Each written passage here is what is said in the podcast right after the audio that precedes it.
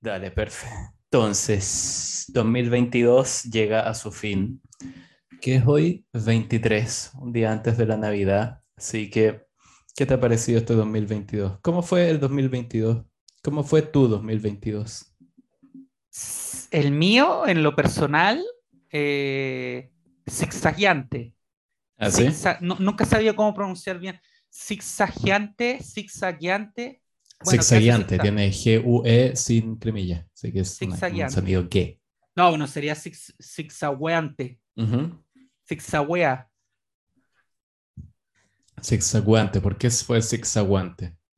Eh, porque tuvo cosas, es que va a sonar muy a frase estúpida, porque es estúpido, porque yo te voy a decir que mi año tuvo cosas buenas y malas, eh, y a priori es una muy imbécil, porque normalmente la vida está compuesta de momentos buenos y malos, pero yo creo que la mayoría de la gente me va a entender en que hay años que uno los define inmediat- inmediatamente como de mierda. Si tú dices, no, este fue un año de Sí, total. mierda, no lo quiero volver, o sea, todo lo que me pasó fue malo, o un 90, 80% de las cosas. Hay, otras hay años que uno recuerda eh, con especial cariño, que dice por ahí, oye, fui feliz, daría lo que fuera por, por volver a, Claro. 1990 y tanto, 2000 y tanto, daría lo que fuera. Y hay otros años como este que uno dice, mira, tuvo cosas, cos- cosas buenas, otras no tan buenas, pero en mi caso al menos lo estoy terminando bien. Eh, espero que la mayoría de la gente pueda decir lo mismo. El mundo en general está por fin ya terminando ya de salir de esta, de esta pandemia, que también si la ves, eh, el otro día en un asado me pasó que, que, conversando, eh, muchos decíamos mi, no sé, en, en mi caso, yo hablaba del podcast, eh, porque me preguntaban cómo empezó esto.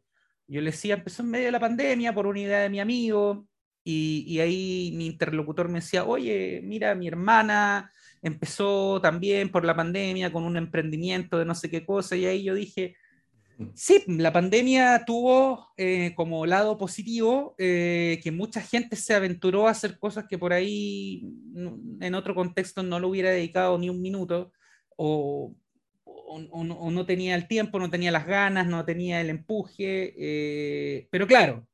mu- Murió gente. Claro. Fue como el apunte que me hizo otra persona ahí. Bueno, Nacho, pero murió gente. Eh, sí, Oh, pero, oh, estoy, hablando, estoy hablando del lado positivo, estoy hablando de, de verle el lado positivo a esta cosa que fue una desgracia. Pero Bueno, también en es un fenómeno verdad- social. La Total, Segunda pero- Guerra Mundial, por ejemplo, murió muchísima gente. Obvio, pero cambió la weón, historia del mundo. Obvio, pero sorry, pero la gente siempre muere. No podí. La gente va a morir. No importa si el año es bueno, gente malo o malo, gente va a morir. Que esa weá, la gente diciendo que eso como, pero los ositos polares tienen cada vez menos hielo. No, oh, weón, cállate. O sea, cuando, favor. cuando uno estudia o trata de estudiar los fenómenos sociales y la historia, se da cuenta de que incluso las cosas más terribles han tenido finalmente algún efecto colateral muy secundario que ha sido positivo. O sea, Oye, o sea. a ver, que no, se mal, que no se malinterprete lo que voy a decir, menos aún viniendo de mí, pero por ejemplo, no sé, pues, bueno, te ponía a pensar los experimentos horrendos que hicieron los nazis. Eh, fíjate que, que yo el otro día leía que, que mucho del conocimiento que tenemos de la resistencia del cuerpo humano a, a determinados rangos de temperaturas muy altos o muy, o muy bajos vienen de esos experimentos, si no, no sabríamos nada. Es Así podría- horrible cómo se obtuvo eso, no, no, no hay que justificarlo, pero es para explicar que hasta lo más horrendo eh, tiene un lado que tú dices, mira, eh, esto, esto puede servir para algo. Es que yo creo que eso más que el lado positivo de algo terrible, es que de repente para conseguir algunas cosas tenéis que meter las manos, tienes que meterte por el lado oscuro nomás del mundo.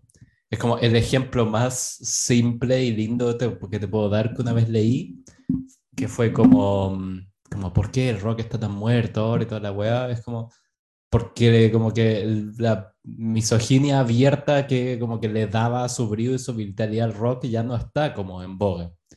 Desgraciadamente necesitaba ese elemento para que los Rolling Stones se tiraran un tema buenísimo y como ya no existe, ya no tenéis eso y por eso mismo es como, hay weas en las que tenéis que, hay weas que requieren como cosas no lindas para conseguir un avance, como puta, Ahora lo que salió el otro día, la, la noticia de que la fusión nuclear de que estaban consiguiendo por primera vez en 70 años, no sé si viste esa weá, de que... Sí, en, en Estados Unidos. Sí, de que por primera vez de que están experimentando con eso, consiguieron que mm, el proceso de fusión nuclear diera como resultado más energía del que entró, que siempre era equivalente.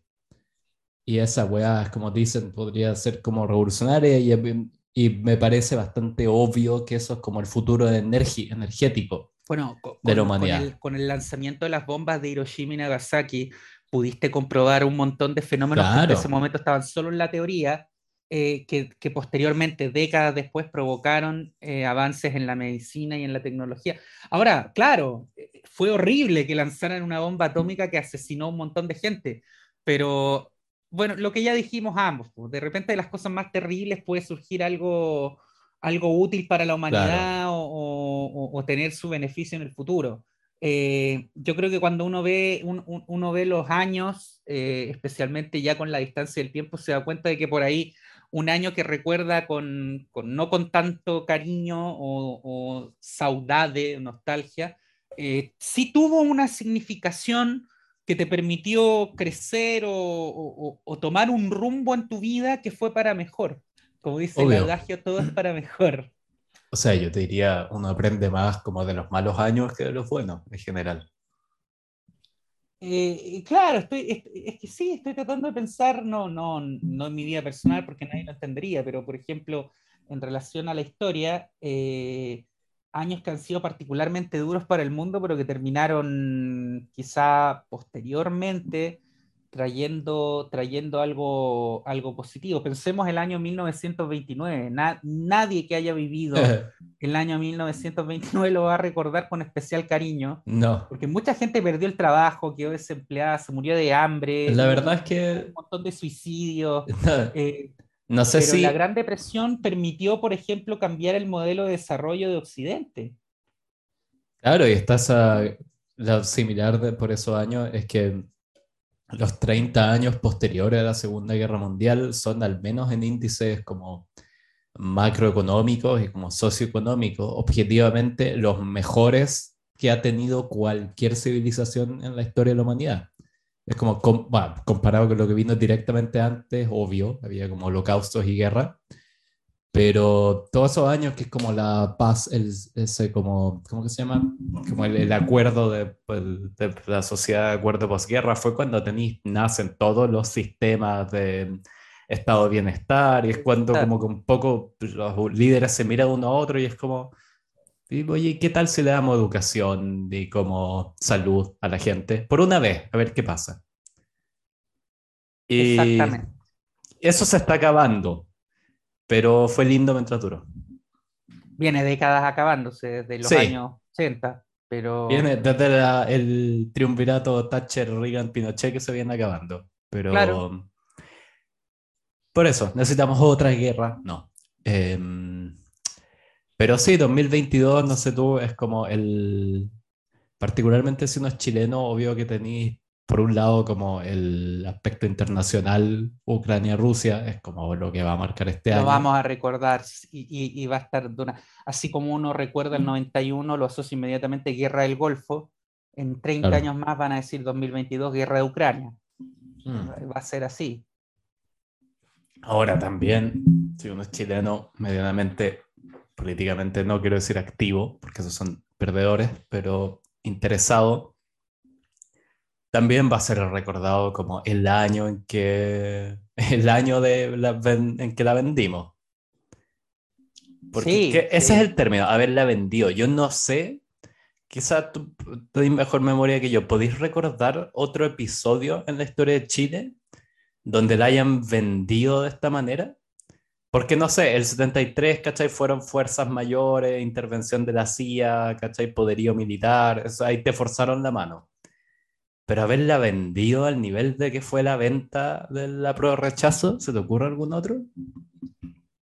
Uf, eh, no, no, estoy tratando de ir más hacia, muy, muy hacia atrás. Eh, me estoy yendo ya, de hecho, a la época de la, Primera Guerra Civil, 1830. Eh, que, uno, uno que no es de derecha siempre piensa, oye, si hubieran ganado los pipiolos, quizá hubiéramos sido un mini Estados Unidos de Morondanga, pero un mini Estados Unidos en el sentido de, tener una cultura más, más laica, más progresista, eh, más liberal, eh, no de izquierda, porque en esos tiempos no hablamos de derecha e izquierda todavía, hablamos de, conservadores, liberales, laicos, religiosos, pero tengo que irme 200 años atrás casi para encontrar una... Mm una cosa similar, puede haber sido, no sé. La independencia.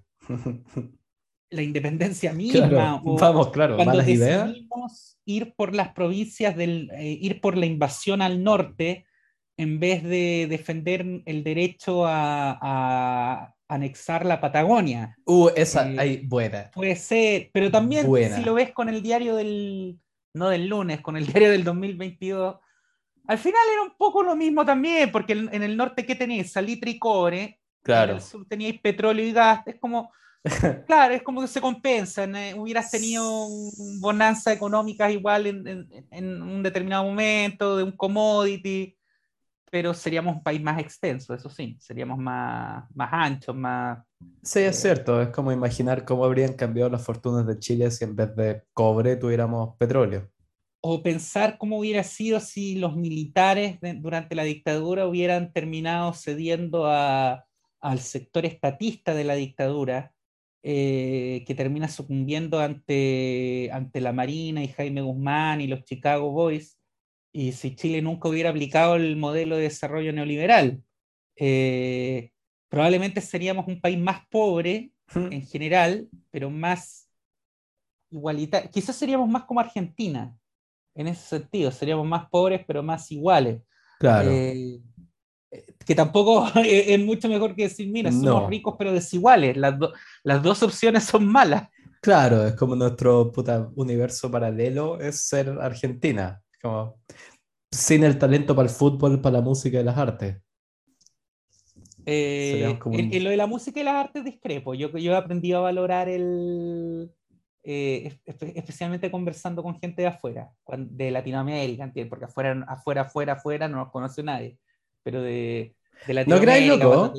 No, yo, yo, aguante Violeta, aguante Pablo Neruda. No, no, mira, todo bien. En particular de eso yo soy más fan de Huidobro, como que te iba a decir que el otro Huidobro también lo mencionan mucho, Pablo de Roca. Es como, incluso algunos que de repente acá no, no les dan tanta bola, el mismo Huidobro, Pablo de Roca, no, mira, toda esa generación como de poetas y escritores chilenos la banco caleta. Aún así, creo que no le ni toca a los próceres argentinos. Es que somos menos también, pues ahí nos juega ser, en contra ser poquito. También, pero ahí tenía el caso Uruguay fútbol, que es como son tres gatos. no, en el fútbol indudable. Pero si te vas a la música, por ejemplo, tienen un par que son, a mí me encantan. Yo, yo encuentro que Uruguay es un país inusualmente talentoso en general, pero obviamente que tienes menos cantidad de notables uruguayos que de notables brasileros o argentinos por el tema de número. Total. Pero mm, sí, pues bueno, ahí diste una, buena, la de la... Mm, haberle básicamente dicho a la Argentina, ya llévense a la Patagonia, esta weá a quien le sirve. Fue una venta, pero tenéis toda la razón que era uno... Mm, no se entendía todavía muy bien cuál era el valor de lo que podía haber ahí sea, hubieras tenido costa atlántica, hubieras tenido petróleo, hubieras tenido gas, pero a cambio no hubieras tenido el cobre, o hubieras, tenido cobre igual, sí, igual, quedaba acá el teniente, quedaba la, quedaban las minas de Atacama, pero menos, ya, y no hubieras tenido la cantidad de litio tampoco que tenemos hoy, no hubieras tenido... Claro.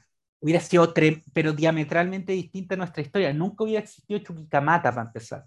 Eso ya es decir mm. mucho. Codelco valdría un cuarto lo que vale, o sea, no, hubiera tenido la gravitancia que tuvo en nuestra historia. Aunque eh, quizás los peruanos no odiarían menos. Ah, totalmente, pero hubiéramos tenido una guerra con Argentina muy probablemente. Entonces, mm. sería, es hacer historia ficción, hubieras tenido... Sí.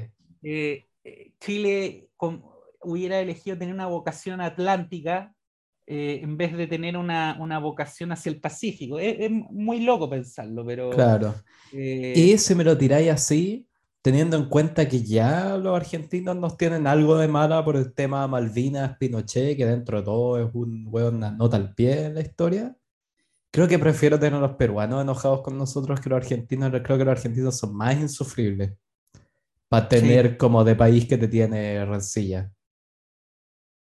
Sí, yo, yo, eh, yo, igual creo. Eh, es, mejor, es mejor tener a Perú y Bolivia de, de haters así eh, fundamentales que tener Argentina. Em, claro, porque esos dos países no, no ponen como, no sé, letreros colgando de la ventana diciendo, pues chilenos de mierda, que como que lo opinan, pero no, no hacen esa hueá de los argentinos como dedicar tiempo y recursos como a expresar odio por otro país. Eh, en Bolivia te, te digo que eh, por experiencia propia ocurre cada cierto tiempo. ¿Qué tantos recursos hay allá? Para cada, cada 10, uno, cada 5, 10 años se, se renueva la animadversión hacia Chile y los políticos se encargan de hacerlo. Está bien. Eh, eh, Pero bueno, es 2022 el año en que, el, yo no sé si llama la izquierda de progresismo chileno la vendió. Ese es el título que le tenéis que poner este año. Porque ya no había excusa ni coronavirus, ni una wea, la vendieron. No más, bueno. Fue la gran oportunidad que tuvo la izquierda chilena de, eh, no, de, poner en una constitución su plan político, de, poner en una constitución eh, tu, modelo de desarrollo, tu modelo de país, hacia dónde querías ir. No era una constitución totalitaria ni mucho menos, no era una constitución chavista, no era una constitución eh, ni siquiera como, como algunos acá desde el rechazo trataron de instalar, no era una constitución como la de como la de Correa o como la de Evo, eh, hago una pequeña detención ahí, que, que, muchos acá ponían, oye, pero eh, nos, nos, prometieron una constitución como la de Europa o Nueva Zelanda y nos presentaron la boliviana. y yo me quedaba, ya, y, tú, o sea, tú, eso es no saber nada, pero es que nada, y ser un tremendo racista e, e ignorante, opinar únicamente desde el desconocimiento y el racismo, porque es, no saber nada de la historia de Bolivia. O sea, lean un poco cómo era Bolivia antes de la última constitución que tienen, con lo bueno y con lo malo. Yo no voté por eh, mi, abuela menos, eh, por, por, por, Evo Morales en la última elección, ni por Lucho Arce, pero, pero antes los presidentes duraban dos días y se lo robaban todo. Eh, hmm. Y con esta constitución que tanto denostaban, que presentaban como epítome del bananerismo, Bolivia alcanzó niveles de crecimiento que nunca en su historia. Eh, y la gente aprendió a leer y fue a la escuela eh, y tuvo para comer. Entonces no, no, sé qué tanto miedo les daba que la constitución se pareciera a la de Bolivia. Ahora, dicho eso, la, la izquierda perdió la gran oportunidad de tener una, una constitución eh, progresista de izquierda, con, o sea, más que una constitución de izquierda, una constitución con, con ideas y valores de izquierda. Y ahora vamos a tener, si Dios quiere, eh, porque ya no doy nada por sentado, vamos a tener una constitución democrática, vamos a tener una nueva constitución, vamos a tener una constitución sin ningún legado de Pinochet, eh, pero va a ser una constitución mínima, va a ser una constitución eh, muy, muy, muy moderada y va a ser una constitución hecha bajo la tutela de la élite política y empresarial y de los grupos empresariales que es como nos gusta al fin y al cabo a los chilenos que sean las cosas, que sean a la chilena, moderado, tutelado, censurado, eh, el cambio de a poco, el cambio en la medida de lo posible, viendo qué tal sale, eh, porque yo creo que finalmente con la debida distancia nos damos cuenta de que la, la euforia que vivimos entre 2019 y 2022 fue algo muy impropio de nuestra historia. Eh, fue sí, además, que, no era propio de lo, eh, de lo nuestro. Eh, nos pegamos una desviada que finalmente terminamos desconociendo. Sí, de lo más bien. Además, puta, yo ahí no estoy tan de acuerdo, weón. Creo que no, no lo veo tanto como nos farreamos la oportunidad de tener una constitución de izquierda progresista, todo lo contrario, creo que se la farrearon porque en lugar de instalar una constitución que podría haber puesto una base para una sociedad un poco puta, que al menos en el papel sea un poco más como humana, e igualitaria, quisieron instalar una constitución que ponga como ideas que están en boga hoy en día, pero que probablemente no se van a sostener ni siquiera de acá a 30 años, de acá a 5 años. Y que además tienen mucho, en muchos casos tienen más que ver con la realidad de puta, las naciones ricas del, del hemisferio norte que la realidad del cono sur.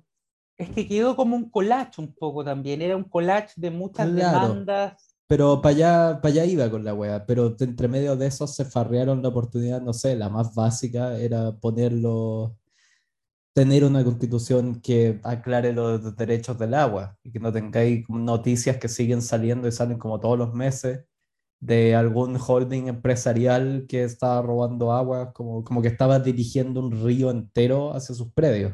A Luxich lo han pillado esta semana para terminar el año. Sí, weas así. Entonces, como por eso a mí me dio tanta rabia la wea. Fue como. Y por eso me carga el progresismo, porque es como esto bueno en la práctica no le están dispuestos a sacrificar como weas básicas a cambio de tener su agenda super progre y como de Alexandria Ocasio Cortés pero mm, siempre me acuerdo haber escuchado en el podcast siendo de la... Yo, siendo yo de perfil muy AOC, justamente, me carga ya. yo también estaba incómodo con, con, algunas cosas de... Mm. Porque era... Pensé, mira, este, este, es el tema. Yo no tengo particular... Toda la mayoría de las ideas progre, en verdad no tengo motivos para ir en contra de ellas. Pero era evidente que no eran ideas populares, que eran ideas muy resentidas y que si las seguía y se las seguía tirando en la cara a la gente, te iba a pitear lo importante, que eran las webs básicas, que eran Lo que más rabia era eso, eh, cuando el sentido común se pasa a llevar.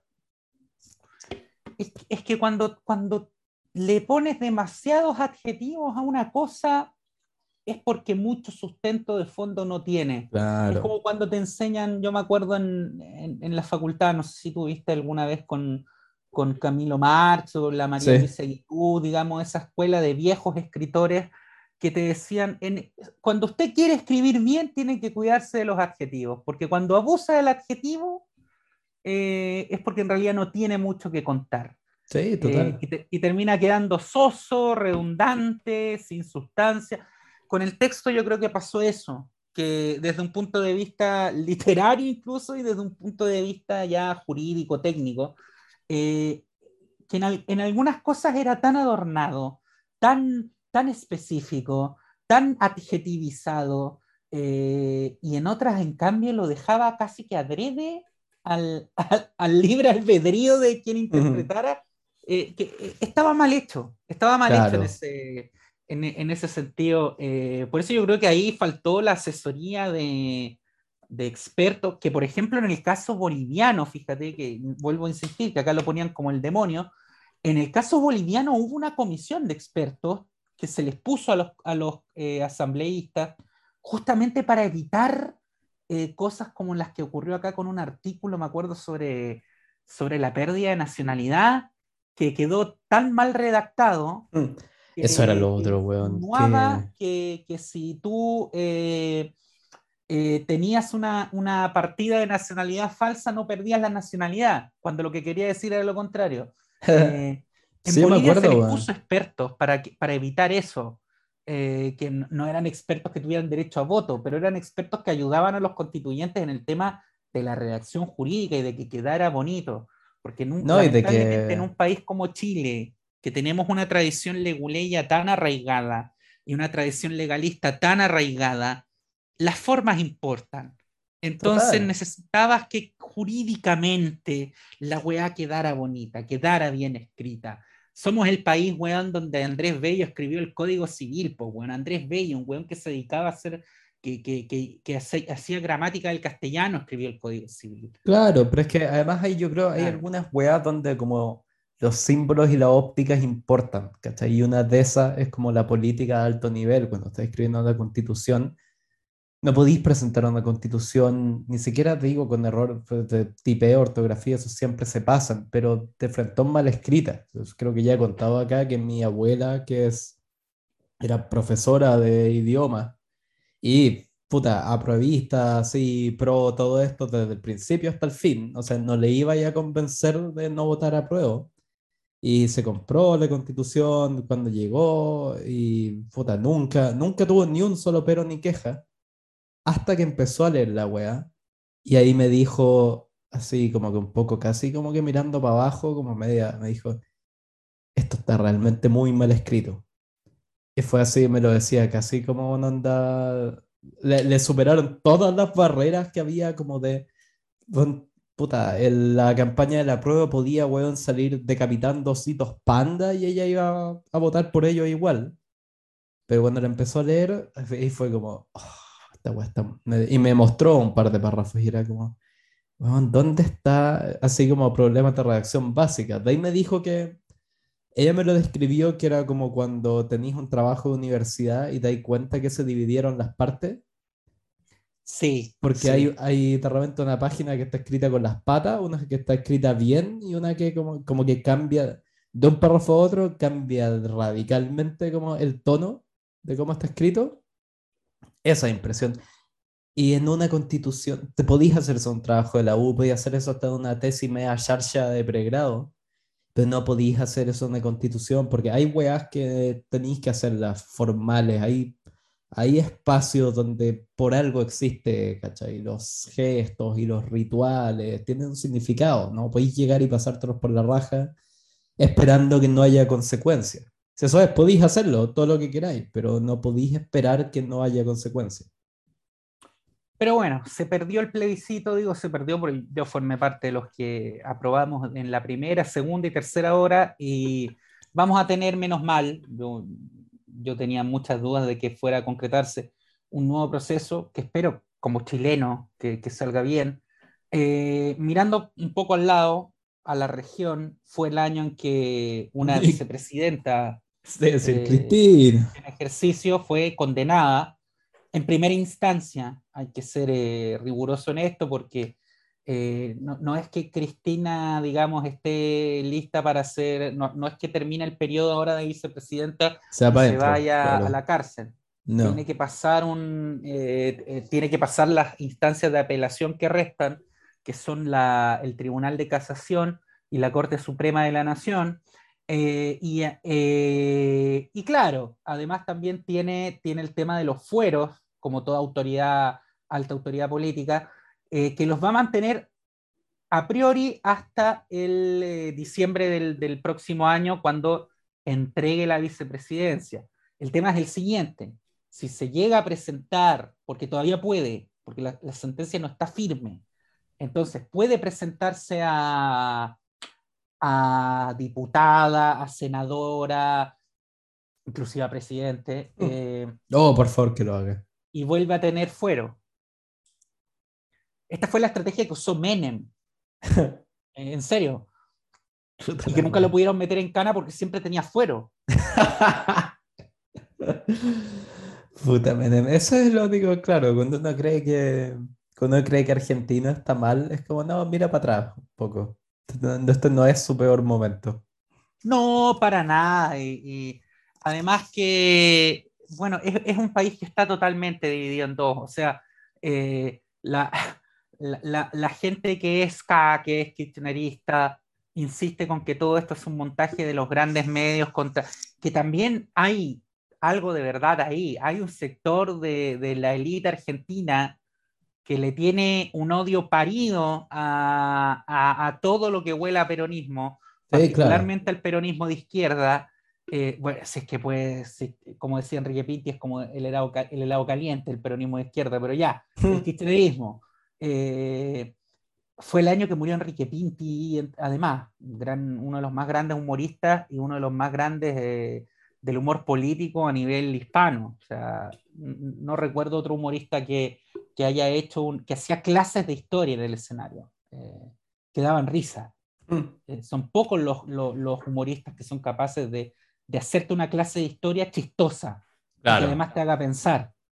Sí, es realmente un talento eso, pero bueno, Cristina se va para adentro, Perú se va al tacho. Perú, eh, terminas eh, con Perú nuevamente en una situación muy similar a la, a la, que terminó el 2020, eh, plena pandemia, cuando Merino, o sea, habían sacado a Vizcarra, asume Merino, a Merino lo, lo echan a los dos días y, eh, ahora esta señora Dina Boluarte... Se está poniendo dura la señora, sí, no se quiere ir. Ha aguantado más de dos días, ahora aprobaron adelantar las elecciones, pero no, no van a ser en enero, no van a ser en marzo. Eh, entonces, hay, hay, que ver también, ha habido un vuelco, porque viste que inicialmente todos los gobiernos salieron a, a pararle el carro a Castillo y a decir, mira, no, no bancamos lo que estáis haciendo porque esto es, es un, Fujimori. Eh, sí. Pero hubo un vuelco y en ese vuelco participaron Alberto, Petro, López Obrador, evidentemente, que es el gran aliado de Pedro Castillo, que López Obrador es un tipo que está loco. Eh, y no se sumó Boric, que es igual es un indicativo, porque Boric representa a la izquierda de buenos modales, a la izquierda, a la izquierda Bachelet, ¿entiendes? Izquierda, pero rosadita. No, eh, Boric es totalmente como del sur o sea, pares imaginarios son la Jacinda Arden. Claro. El si esa izquierda no te apoya, eh, no hay nadie de la, del establishment que esté contigo. O sea, no tienes por dónde. Como la izquierda si te, apoya solamente el club de Chávez, es complejo. sí, es un poco como la izquierda, sí, establishment. Eso, a eso apunta Boric, como a la izquierda que son como esta oposición controlada como para el gran si no te está apoyando la izquierda establishment, solamente te está apoyando la izquierda bolivariana, eh, es complicado. Claro. Eh, pero ha habido un giro y ahora ellos están denunciando eh, la presidencia de Dina Boluarte y dicen que Castillo tiene que volver al cargo, lo cual es delirante. Lo que no es tan delirante es decir, miren, esta señora en el fondo lo que debería hacer es convocar a elecciones lo más rápido posible para tener la legitimidad del, poder. Claro, puta. No se ve como que vaya a ocurrir eso, eso sí, weón. Pinta más a que el Perú va a seguir en su. Porque esta señora, como que no, no tiene pinta de querer soltar mucho el poder.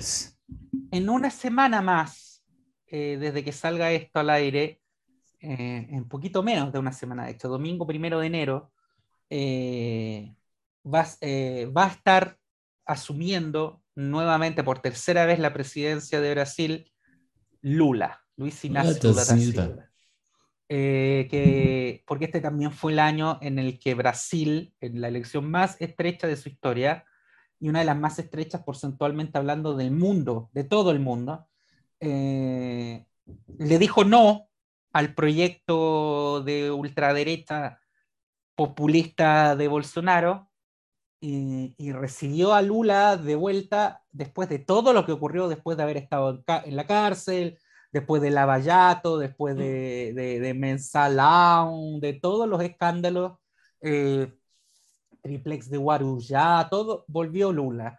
Eh, pero va a recibir un país totalmente dividido en 50-50, con un Senado y una Cámara de Diputados donde su bloque, el bloque de partidos que lo apoyó en segunda vuelta, no es mayoría, eh, y va a tener que hacer lo que siempre ha tenido que hacer el presidente de Brasil, él y Bolsonaro incluidos, que es negociar con el famoso Centrão, que es el grupúsculo de partidos dados a la corruptela, eh, que compran y venden prebendas a cambio de sus votos en el Congreso. Lo de siempre, digamos. No, esperar algo muy distinto es ser iluso. Eh, y esperar también que el de Lula sea un gobierno de izquierda dura. Uf, no. No, eso no, es imposible. Primero porque Lula en su, en su época más gloriosa no lo fue, y menos ahora que va a estar con las manos totalmente atadas. Lula no es que va a tener una camisa de fuerza, va a estar eh, como Han solo cuando lo congelaron, o sea, no, va a tener margen de movimiento. Está, claro, congelado en carbonita. A mí las, que, las que más he gozado de Lula es ver lo, no solo lo incómodo, pero incómodo no es la palabra, estoy tratando de buscar un término similar, porque incómodo implica a alguien que es como consciente de que, ¿cachai? Alguien que como que no quiere estar en un lugar, pero lo poco, como, lo poco sentido que hace, porque él quiere como estar en eso, pero Lula jugando al progresista es tan cómico. Porque claramente no es lo suyo.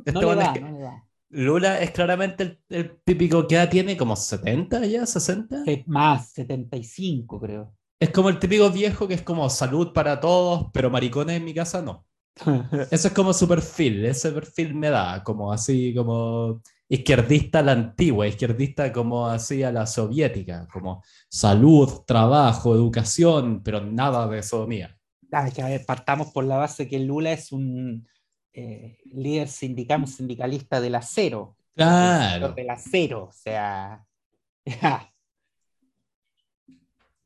Entonces Lula tiene esa cosa de ser como de esos como que para, como para tratar de parecer progresista, dice como, yo tengo ningún problema con que un maricón culiado le por el culo en la mitad de la calle a otro y se contagien de sida.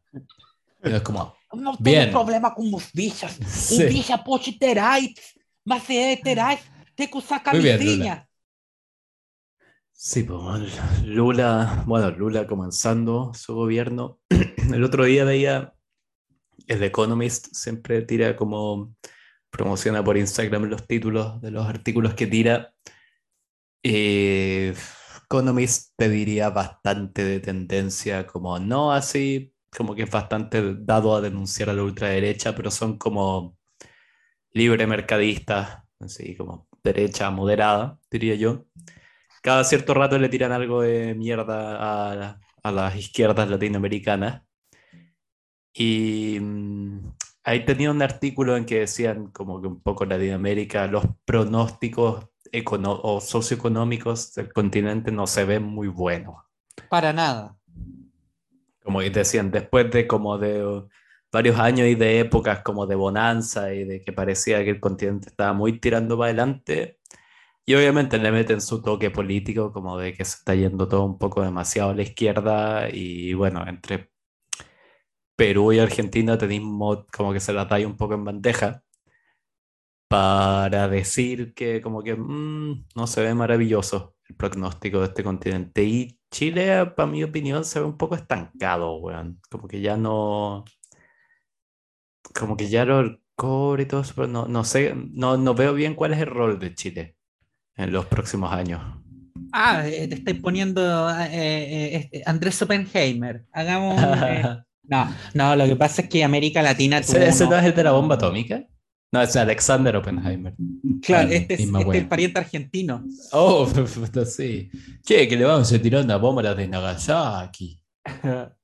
No, bueno, eh, lo que pasa es que América Latina vivió un ciclo muy de bonanza con el tema de las commodities, eh, pero eh, coincidió con, con, con, gobiernos de corte eh, redistributivo, progresista, izquierdista, como Chávez, eh, Kirchner, este, el mismo Lula, eh, pero estamos hablando de todo el ciclo de, todos los años 2000 prácticamente, que involucró altos precios de la soja, altos precios del petróleo, altos precios en su momento del cobre, eh, altos precios del gas natural, Bolivia se benefició, se benefició muchísimo de eso. Entonces, mientras tenías altos precios de las materias primas que tú vendes, eh, particularmente estas commodities eh, que salen de la naturaleza, que lo que tú tienes que hacer es sacarlas y venderlas y ponerlas en un barco, mientras tuviste muy, muy altos precios de eso, podías hacer política redistributiva fácilmente, porque tenías plata para redistribuir. Chávez se sustentó así una buena cantidad de años, o sea, repartiendo las regalías del petróleo, básicamente. Eh, pero ¿qué pasa cuando eso se acaba? Y cuando vienen las contracciones a nivel internacional, como lo que estamos viviendo ahora, eh, que es a nivel global, no es solamente uno o dos países. Eh, Chile va a ser el segundo país que menos va no que, menos va, no que menos va a crecer, que más se va a contraer después de Venezuela en 2023. Y eso es, weón, es decir, bastante. Si, el, si tú eres el número dos después de un país que tiene, weón, sanciones eh, económicas impuestas por Estados Unidos, es que la estáis vendiendo bastante, pues, weón. Ahora, eso tiene, no tiene una sola explicación. Yo, yo leí varios artículos, pero eh, porque alguien a priori, no sé, desde la derecha podría saltar y decir, ah, eso es para el merluzo y su pésimo manejo económico. La suerte ahí, la, le duele a quien le duele, la suerte ahí estaba echada más o menos desde 2021. Sí. Eh, o sea, desde el año pasado ya podíamos prever que Chile iba a tener una caída fuerte ahora, ahora. Eh, que esa es la tesis de Marcel, que el peor momento lo estamos viviendo ahora. Eh, y, que, y, que, a partir de marzo del otro año la cosa va a empezar a mejorar de a poco y que ya el 2024 vamos a volver a nuestros niveles normales, eh, un IPC entre, entre 2 y 5%, un crecimiento escuálido, pero crecimiento, vamos a volver a nuestra normalidad. Pero eh, entre las causas está claro, la inestabilidad política producto del estallido y el proceso constituyente, pero que eso tienes que zanjarlo, porque, o sea, ¿qué, es peor que tener, eh, que tener inestabilidad? Tenerla para siempre. Claro. tenéis que cortarla rápido, tenéis que hacer algo para pa, que paremos de huear. Eh, y, pero tienes un montón de otros factores también. Eh, la, Chile no ha crecido en productividad en todos estos años. Y cuando, cuando uno menciona el tema de la productividad, hay gente media reduccionista que dice, ah, pero claro, es que la gente no quiere trabajar, entonces no es porque quieren trabajar menos. Aunque tú pusieras a todos los chilenos a picar piedras 18 horas al día, la productividad no va a subir, porque no funciona. Claro. No, funciona no, o sea, puta, es que es, es esa weá ya como de cuando, como que lo hablaba el otro día con mi abuelo, si tú te met, si te pudieras hacer una especie casi como de reality show, así de cámara oculta, meterte como a los altos niveles de las empresas chilenas y meterte así con una lupa a ver cómo, cómo funcionan las administraciones, la cantidad de plata que se pierde entre problemas de comunicación, gente que no saca la vuelta, indecisión, departamentos enteros que no sirven de nada, como recursos humanos, o ya las empresas que se compran el progresismo y empiezan a hacer casi como cursos así como para entender la esclavitud y no es como, bueno, ¿qué esclavitud? No somos Estados Unidos, no importa, usted atiende el curso de todas maneras. La cantidad de, uff, de plata que es así, es tirada al seco río Mapocho, weón, en todo eso, es para llorar, La productividad no, porque siempre ponen el, el, el, caso de, ah, pero es que el chileno no es productivo porque toma café en la mañana, ¿no? Como los alemanes. los alemanes también toman café. los alemanes toman café en la mañana, ¿Sí? ya no está mal visto. Tienen su minuto del día para tomar café. Claro, lo que pasa es que tienen, tienen asignado un horario donde toman café pero en Suecia, weón, en Suecia, no está mal visto que llegues a... Yo en lo personal no lo hago, a mí me gusta salir desayunado de mi casa, una costumbre mía, pero en Suecia no está mal visto que tú llegues a comer algo al trabajo. Eh, no, ¿Me entienden? Ahora, ellos también son suecos y tienen el criterio de que llegan a comerse un pancito con un café, no llegan, weón, a, armar, qué sé yo, la, una, una, una once ahí con los compañeros de, y que dura dos horas claro, va a tomarse puta, una botella, un litro de Coca-Cola a las 8 de la mañana. No. Que obvio que te va a disparar los niveles. A las 11 de la mañana vaya a estar con un decaimiento de energía por, la, por el azúcar, que bueno, obvio que no vaya a poder hacer nada. La productividad acá no sube y no va a subir. Primero, la productividad no sube de un año para otro. Eh, segundo, o sea, puede subir de un año para otro, pero quiere decir que subió por algo que hiciste hace 10 años atrás y que se empieza a notar ahora. Eh, y no sube eh, porque la mitad de los chilenos no entiende papa de inglés. Hmm. Listo, somos menos competitivos que la mitad del mundo. Eh, no sube porque todavía hay un montón de chilenos que no ni siquiera tiene cuarto medio. nuestra de nuestra generación para adelante eso es raro, pero de la generación de nuestros papás para atrás todavía hay un montón de fuerza laboral que no tiene conocimientos básicos de nada.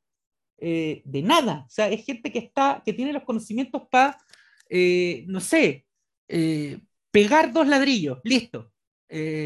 y no más. la productividad no sube porque hay malos profesores, la productividad no sube porque los, los, colegios están mal planificados, la productividad no sube porque en los colegios se enseña pura mierda y no te enseñan habilidades para... Hay un programa de esto que se llama habilidades para la vida, pero finalmente termina siendo un chiste en sí mismo, pero no te enseñan huevadas prácticas como hacer, no sé, encender un auto, claro. Eh, o, o, o, cambiar una ampolleta, o cambiar un fusible. Eh, o puta, no sé, por eso la productividad no sube. Claro, ¿cómo constituir una pyme? Dime que eso no sería más útil que todas las horas de química que tuvimos en el colegio. Salvo la, que... la mayoría de los chilenos no tiene conocimientos básicos de agricultura. Claro, en un país cuya, cuya supuesta gran eh, ventaja comparativa es poder eh, generar alimentos de calidad en gran cantidad en un espacio muy reducido. Pero la mayoría de los chilenos no sabe cómo mierda se genera un tomate. Claro, o sea, yo entiendo básicamente que tomáis las pepas y las metí en la tierra, pero... ahí? La mayoría de los chilenos no entiende lo que lee. La mayoría, yo siempre he contado esto como una gráfica de, de, lo que eh, de, de, lo mal que está nuestra educación y eso que está entre las primeras de América Latina junto con Brasil y Argentina. Entonces, imagínate cómo están las demás. Eh, me acuerdo cuando tomé un curso de formación general en la, en la Universidad Diego Portales, donde nosotros dos estudiamos, que está, es una universidad que está en los primeros lugares en todas las carreras casi en este país, o sea, Dios mío. es una buena universidad, eh, pero para escala chilena. ¿Y por qué digo para escala chilena? Porque me acuerdo que estábamos viendo un documental de la Segunda Guerra Mundial, era un, era un CFG, un curso de formación general de historia. Entonces se da por sobreentendido que si estás ahí es porque te gusta la historia, porque era un curso voluntario. Sí. O porque querías aprender. Ya, pero el profesor va y, y empieza a hablar del tema de la Shoah, del holocausto, y empieza a hablar de Auschwitz. Eh, y de repente él le pregunta a, a, a, la, a, la, clase si es que alguien había, había tenido la oportunidad de estar en Auschwitz o en Treblinka o en Dachau, no sé. Y había alemanes en la clase, y ahí, claro, evidentemente levantaron la mano los europeos que había, eh, sí. un, par de, un par de chilenos, pero el resto se miraba como. Y después el profe, y el profe cachó como el ambiente que había y dice: A ver, alguien, eh, alguien acá no sabe lo que es Auschwitz y te juro que como seis levantaron la mano. Oh, no sabía esta weá. Esto era una weá de, en, en, quinto año. O sea, todos los que estábamos ahí estábamos en tercer, cuarto, quinto año de una carrera de pregrado en una de las mejores universidades de Chile. Entonces, eso es el indicativo de lo mal que está la educación. ¿Cómo vas a ser más productivo así? Y te preguntaron una cuestión de cultura general, que la, la podéis suplir viendo películas de Hollywood. Ya si ese Incluso a preguntar, oye, ¿sabes bueno, lo que es el punto de ebullición? Claro. Hay gente que no sabía.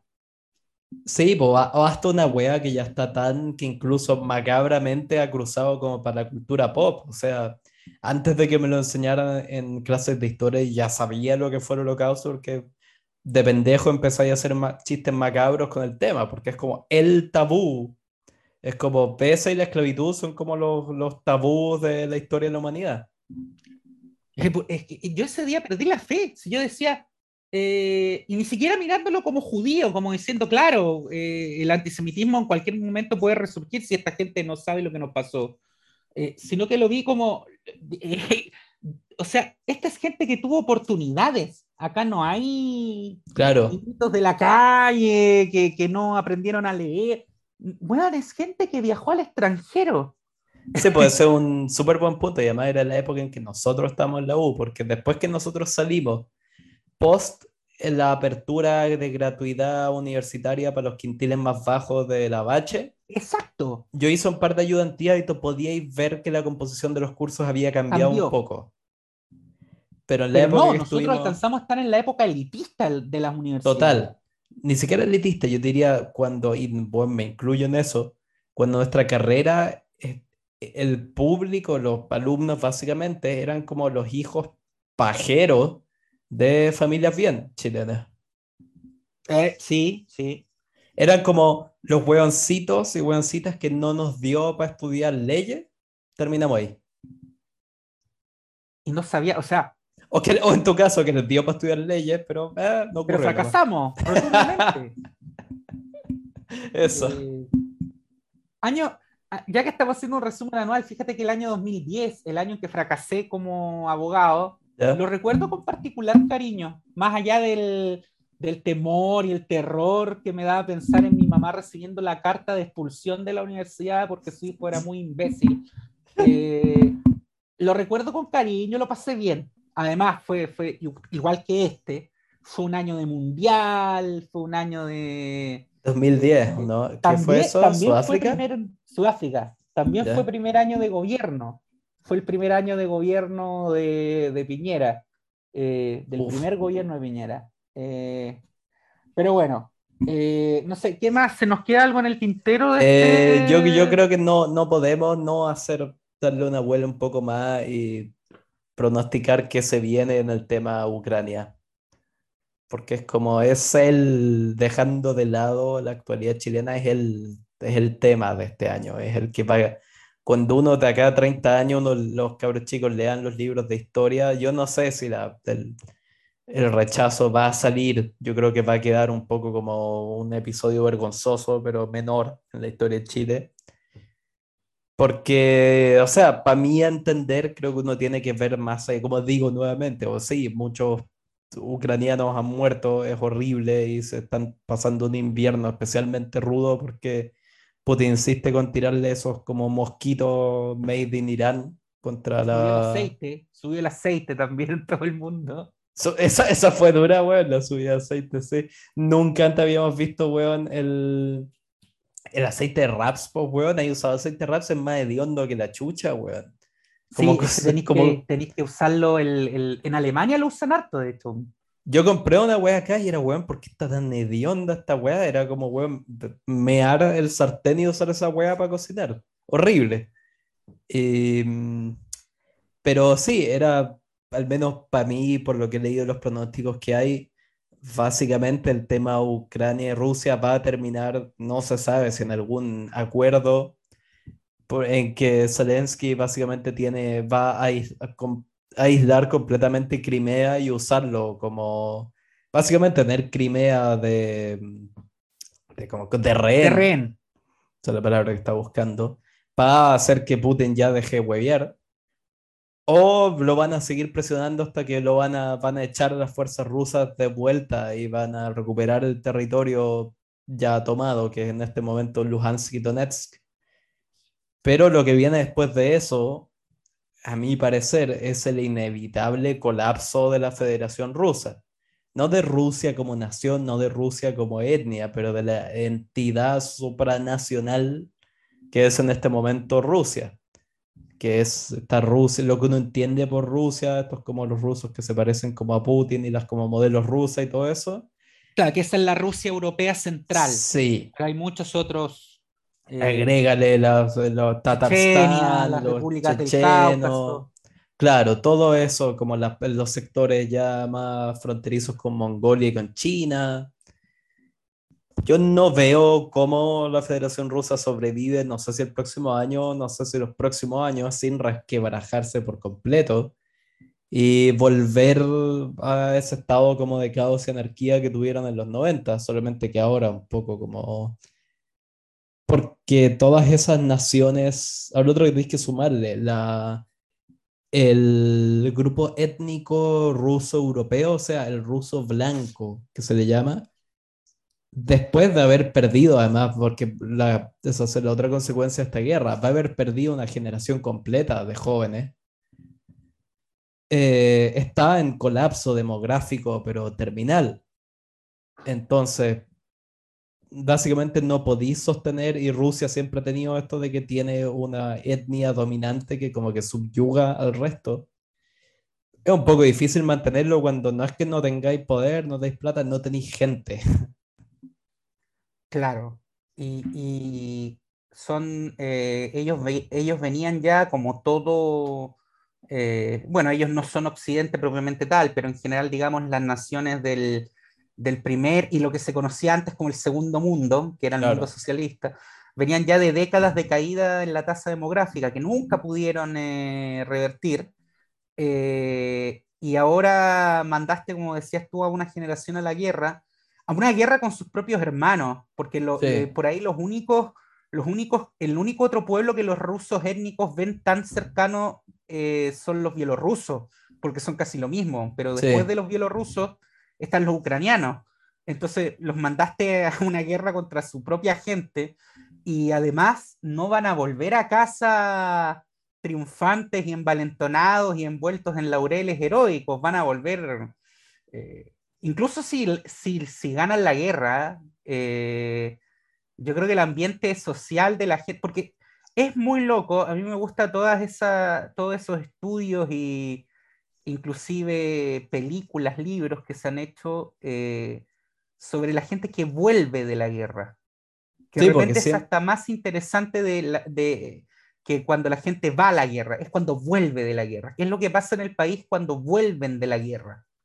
Sí, porque siempre, bueno, y sin excepción, en todos los casos los que vuelven de la guerra vuelven a un país distinto que no quiere saber nada de ellos y los buenos se vuelven como un problema. De hecho, tú sabías que ubicáis el concepto de los como de estos Ronin, que son estos samuráis en el Japón, me parece, como de la como últimos así siglos de la Edad Media. sí. Que eran estos, estos samuráis que como que es un poco como las películas de Kurosawa. Los samuráis que rondaban como por el, el país vendiendo sus servicios como de mercenario un poco y te ofrecían protección. Ah, y ese, ese es el origen de la Yakuza. Claro, y, y es, podéis trazar, es un espejo con los cowboys. Además, en la época del lejano oeste, son veteranos de la guerra civil gringa que de repente tenían una habilidad, que era saber disparar bien una pistola. Volvieron a una sociedad que no quería saber nada de ellos. Entonces se dedicaron a vender sus servicios como lo único que sabían hacer, era pegarte un tiro. Y eso va a pasar con toda esta generación de rusos que van a volver como, bueno, onda, algunos sin eh, extremidades. Otros traumados, siempre el, trauma psicológico es el más eh, común.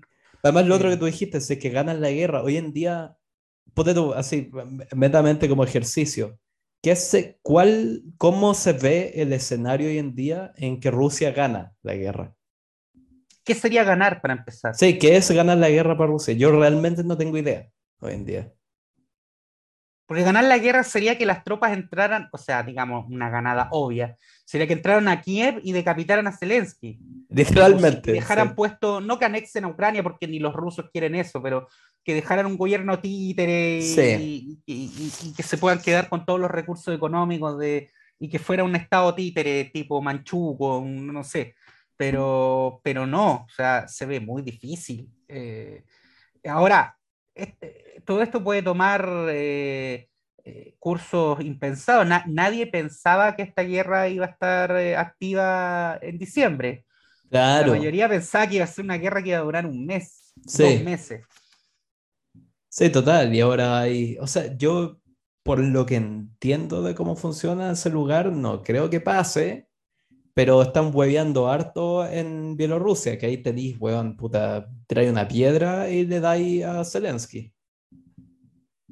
Ahora, si los, los, ucranianos aguantan el invierno, no los, no, no los matáis más. O sea. No.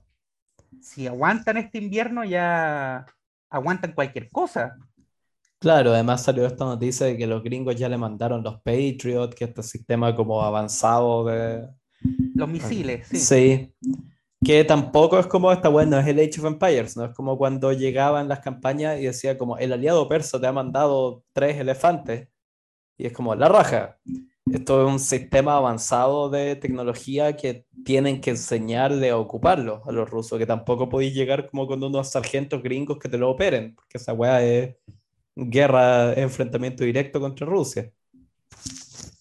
Ahora es muy, es muy loco. Yo pensaba el otro día cuando veía las imágenes de Zelensky en el Congreso estadounidense. Oh, Dios, es muy loca la época. Es muy loca la época en la que vivimos. Eh, porque no, no, no, lo digo como un juicio de valor, como, oh, qué horrible, o que, sino que es muy loco, es nuevo. Eh, nunca antes había pasado que en plena guerra eh, el presidente de un país viajara a otro para dar un discurso y después volviera a la guerra. Claro. Siempre, siempre ha pasado que, que, sale arrancando o que sale exiliado o que se va y, y, no vuelve más, pero, pero que ahora el presidente de un país que está siendo atacado pueda ir a, a, a otro a dar un discurso ante las autoridades y recibir regalos y, y, y que se, sea visto en televisión y volver después a la guerra, es muy loco. En Netflix está este capítulo de David Letterman que fue a Kiev a entrevistar a Zelensky bajo una estación del metro. Es muy loco eso. Ahora alguien me puede decir, eh, oye, pero tampoco es tan nuevo, piensa Hemingway o piensa eh, eh, Huxley, creo que también estuvo en la Guerra Civil Española, o sea, siempre ha habido periodistas de guerra, escritores que van a la guerra y que documentan, fotógrafos que documentan, pero ahora estamos en una época en que lo puedes ver en directo desde tu casa, ya no es ni siquiera... Eh, CNN cuando mostró las primeras imágenes de los bombardeos en la guerra del Golfo. No, ahora tú puedes ver la guerra en vivo y puedes ver al presidente del país invadido hablar con David Letterman. Es una cosa loquísima. Puta, es que nunca antes habíamos tenido actores al mando de un país. Y esto es lo que pasa cuando le pasas las llaves de un país a un actor. Hacen estas cosas. Sí, o sea, esa, esto es como. Yo hartas veces en este podcast saco a relucir ese momento de Mañalich cuando en plena pandemia dice que él no sabía, no sé si es no sabía que había tantos o ese nivel de pobreza en Chile o ambas. El, hacinamiento y todo, sí. Sí. Que para mí es, no hay que olvidar ese momento porque fue un como cuando tenías un día nublado y como que de repente se abre una rendija y aparece como un rayo de sol.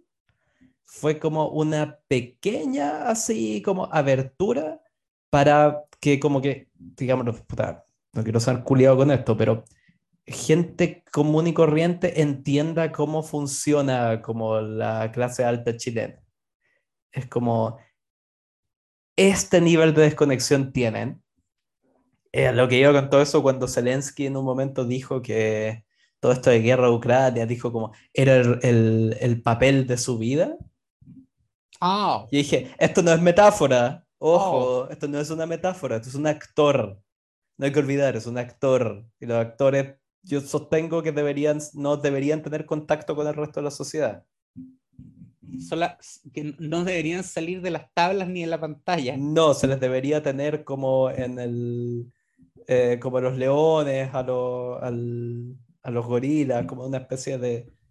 Por eso, y las películas es el zoológico de los actores. Se les debería actuar, que se vean bien, que nos emocionen, y de ahí de vuelta al container. Como el, como el aviso que hablábamos la otra vez de la piratería, ¿te acuerdas? Las películas nos entretienen. Claro, nos emocionan. Nos llevan a mundos. Así es. Pero sí, pues bueno, y esa es como una de las discusiones que hay ya de los como bueno, que analizan un poco más así el como el nivel subterráneo de todo esto, que Zelensky está un poco ya eh, acabándole la paciencia en particular a los, a los europeos. Me imagino. Porque el weón ya está empezando a picar, o sea, acá, acá en Alemania se está, no se está notando, bueno, o sea, no hay gente muriéndose en las calles, obviamente, ni nada, pero todo el rato hay así llamados a racionar energías, como puta... Claro, puta, no se dé un baño de tina todos los días. Claro. puta, claro. Trate de no preparar rompón. Sí, pues, y el y entre medio veían las noticias que Zelensky no está dispuesto como a ceder y vamos a ir hasta el último, hasta las últimas consecuencias y además de ahí le hace como chantaje emocional a los europeos. Como, y yo sostengo, los próximos serán ustedes. Claro, y es como, oye, weón, ¿qué más quería? Alemania dinamitó su economía por vos. ¿Qué más querís, weón? Eh, y en particular los países de Europa del Este, que nunca han sido muy de guardar la apariencia, ya están diciendo abiertamente que están chatos del hueón. Entonces... Eh, claro. Este, la, yo creo, ni siquiera el año, este, es, este va a ser el semestre clave de esta guerra, porque mm, pareciera que ni los gringos, ni el perrito faltero de los gringos, que son los ingleses, están, quieren, quieren, porque para ellos, ¿cachai? Puta, Ucrania y Zelensky es puta, el taladro con el que están llegando. Es puta, es su puta. Eh, sí, con el que están, lo están usando para destruir, a, dejar a Rusia en el piso a un nivel que nunca más se puede volver a recuperar. Y lo están logrando, y yo creo que lo van a lograr, si no lo lograron. Ahora, la historia te enseña eh, que no, no es tan buena idea esa, aniquilar a tu enemigo hasta la, hasta la extrema no es muy buena idea, weón. Sí, hay un pequeño país que se llama Alemania con el que no resultó nada bien. Sí, que mejor eh, aprendieron y en la Segunda Guerra dijeron ya hay que humillarlo, hay que, hay que cercenarlo, pero hay que, hay que dejarlo bien, hay que dejarlo estable, porque si no... Eso, eso, es cierto. Estados Unidos aprendió bien la lección, porque tú cachai esa weá que se acaba la Segunda Guerra Mundial y los buenos le dieron muchísimo más préstamos y ayudas y todo a Alemania que a Francia, weá que me encanta, además. No, y los, bueno, los, franceses y los británicos querían cagar a Alemania, onda, querían desmembrar la wea. Onda, si hubiera sido por ellos, ponían Israel ahí. Sí, y, los gringos dijeron, no, no, no, no, compadre, weón, una tercera ya no, no, no la aguantamos. Claro, eso fue muy el pragmatismo yanqui de la época, que era como, bueno, onda, ganaron la guerra, pero le dijeron, bueno, Francia e Inglaterra, la verdad es que ustedes son un poco flojos, estos alemanes, a los que cinco minutos atrás le estamos tirando bombazos y, tirándole tiros, son bastante buenos trabajadores, así que les vamos a dar más ayuda económica a ellos que ustedes. Sorry. Y a sus científicos los vamos a contratar para que nos ayuden a llegar a la luna. Claro, antes que Yuri Gagarin llegue, weón, y la perra laica y la weón. Eh, pero mm, sí, pues bueno, la guerra pues, Ucrania. hemos hablado un montón de Rusia, se nos olvida uno, una de las. Eh, pasamos a la sección directamente del obituario. Eh, Gorbachev. Gorbachev murió. Ah, Gorbachev es perestroika, Gorbachev es conciliar. Es un traidor. Yo ahí, voy a poner mi chaqueta soviética, nos vendió ese hombre. No, pero yo a Gorbachev le perdono todo, weón, porque inspiró una de las grandes obras maestras de la música. Gorbachev bailo comía. ¿Qué? Los de la URSS no se asombran. Gorbachev es ideal. Qué gran canción. Creo que el otro día, no sé si a una amiga ucraniana le pregunté como. ¿Si conoce lo comía? No, no, le dije como. Estábamos como hablando, le dije, defíneme a Gorbachev en una palabra. Me dijo. Y está. Eh, como que miró para ambos lados y como que se acercó y me dijo en voz baja, traidor. Traidor. dije, exacto. Corta. Pero sí, pues, puta. Eh, polémico año tuvimos, weón. Fin del. O sea, quiero creer, weón. Así me estoy persignando en este momento, weón. Fin de la pandemia de una vez por todas. Acá en. Creo que ya se ha vuelto acá en Alemania. Es como no existe la pandemia, pero adentro del tranvía tenéis que usar mascarilla. y es como, claro, porque bueno, adentro del tranvía es muchísimo más contagioso que, no sé, en un concierto de Nina Hoss, Oye, otra, otra ah. defunción que no, no, podemos dejar pasar, que ocurrió eh, en, esos mismos días, la reina. La Puta. El otro día pensaba, pensaba esa weá. Dentro de todo, para todo lo que uno llevaba esperando este momento, fue bien insignificante.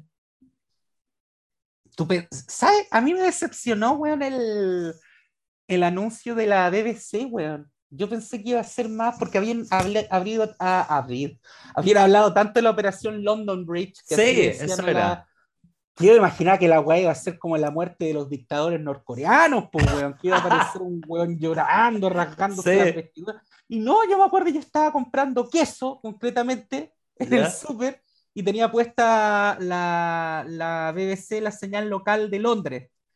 Y, claro, estaban. Y, claro, igual la señora tuvo la, la deferencia como de avisar, de morirse en cámara lenta. Entonces, todos cachaban que ese día podía ser. Sí. Eh, y como que los conductores de repente ya están hablando como sí de los posibles escenarios, de la eventual eh, muerte de la reina, y de repente se corta y aparece, esta es la BBC transmitiendo desde Londres, informamos, y fue muy, muy, muy inglés, muy sobrio, fue como, murió eh, su majestad Elizabeth II y eh, murió tranquilamente en el castillo de, de Balmoral rodeada de su familia. Y sus perros. listo. Y empieza a sonar el God Save, God Save the Queen y nada más, nada más. sí Ahora, lo mejor sí, pueden buscarlo en YouTube, de hecho, porque los ingleses son así. Algún buen inglés hizo un compilado del aviso en la BBC en todas las cadenas de la BBC, porque la BBC tiene un montón de radios y canales. Eh, y tiene, tiene, por ejemplo, una. Tiene BBC One, BBC Two, BBC Three, BBC Young, BBC Ya. Y hay una que es como de música techno, weón. Entonces, era como sonando de repente. Discoteca, weón, éxtasis, pussy. Y de repente, Bucking, this is Buckingham Palace. Y empieza y termina de hablar el weón, y en esa cadena, en vez de tocar el, himno, vuelve la música techno. Como Her Royal Majesty, the Queen,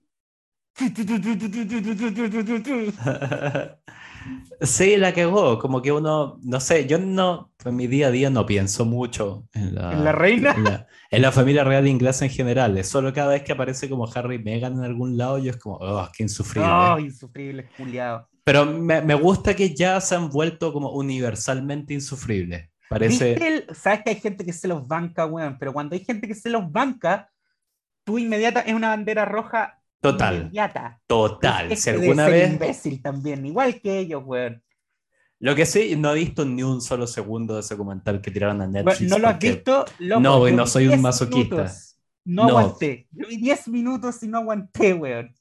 Lo que sí he escuchado de gente que me ha dicho es que, como que un poco, casi que debería ser enseñado en clases de psicología, como para dar ejemplos como de relaciones tóxico-dependientes Claro. Como así se ve una relación tóxico-dependiente, Harry y Meghan. Y no me acuerdo quién me decía, como una wea que, como que las cosas como subyacentes al documental, los dos son tontos como una puerta giratoria. Así, pero a un nivel que tú decís realmente como weón, uff, la actriz de California y el niñito. Ah, no solo el niñito como hijo de la familia, el niñito huevón como de la familia real, uno para el otro. Y además eso así como de... Parece que hay unos momentos de la Megan diciendo así como... Siendo literalmente como la caricatura de la actriz como de LA. es como que casi como que se estuviera mofando de sí misma. Sí, sí, eso me han dicho. Eh, como que ella es un stop. Claro, ella es un stop, claro. Como que de repente dice como, ay, I didn't know your mom was the queen yo, no entiendo, yo me imagino de qué hablaba la, la Megan, por ejemplo, con, o sea, no vamos a decir que la familia real inglesa tampoco son los más como clever de lo clever, pero por ejemplo, el eh, Carlos, el, el, actual rey, eh, todo lo que queráis, tiene todas las taras que tiene, pero es un weón culto, ¿cachai? O sea, un weón, digamos, refinado, puta de gusto, el rey de Inglaterra, pues, bueno, o sea, el tipo... Claro. A diferencia de la madre, que era mucho más dada como a lo rural, como a los caballos, Carlos Fiel, el, el, estereotipo de, de, de weón refinado. ¿De qué hablaba con esta loca, pues, weón? Si Carlos, weón, en sus tiempos libres lee, lee, a los grandes autores clásicos en latín, weón, y llega esta loca, y, o sea, el weón de haber, de haber querido matar a Harry, weón. Claro, llega esta loca como, bueno, yo me imagino la escena como de Carlos como leyendo, no sé, a Dostoyevsky. Claro. Y, llegaba la Megan y como que prendía la tele y ponía las Kardashian. Y era así como, weón. Claro, así, así.